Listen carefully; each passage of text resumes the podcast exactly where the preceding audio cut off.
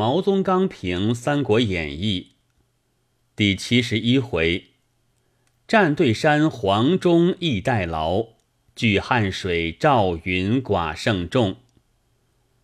夏侯渊以妙才为字，可谓实不称其名矣。夏侯非妙才，若杨修数为妙才，而有妙才之杨修。先有一妙才之蔡邕，有妙才之蔡邕，又先有一妙才之邯郸淳。百忙中加叙一段闲文，虽极不相蒙处，却有极相应和处。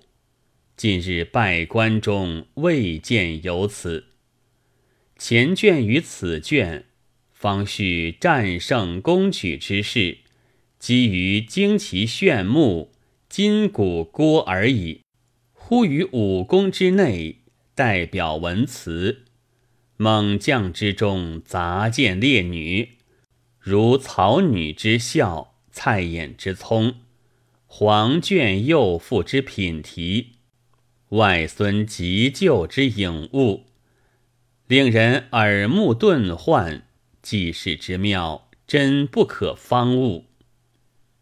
有以二老将而共建其功者，天荡山之义是也；有以一老将而再立其功者，定军山之义是也。盖时可一不可再，则前者之功为幸邀矣；为可一而又可再，亦信前者之功非幸至矣。且老者报主之日短，则其报主之心愈阴。黄忠真不愧忠臣哉！孔明之两用黄忠，非用其老也，用其老而壮也；又非专用其壮也，用其壮而老也。盖有老谋而后有壮士，老而壮。则其老不为弱，壮而老，则其壮不为轻。上卷于黄忠之前，先写张飞；此卷于黄忠之后，独写赵云。云之救黄忠于重围，与前之救阿斗于重围无异也。云之据汉水以退曹兵，与飞之据长坂。以退曹兵无异也。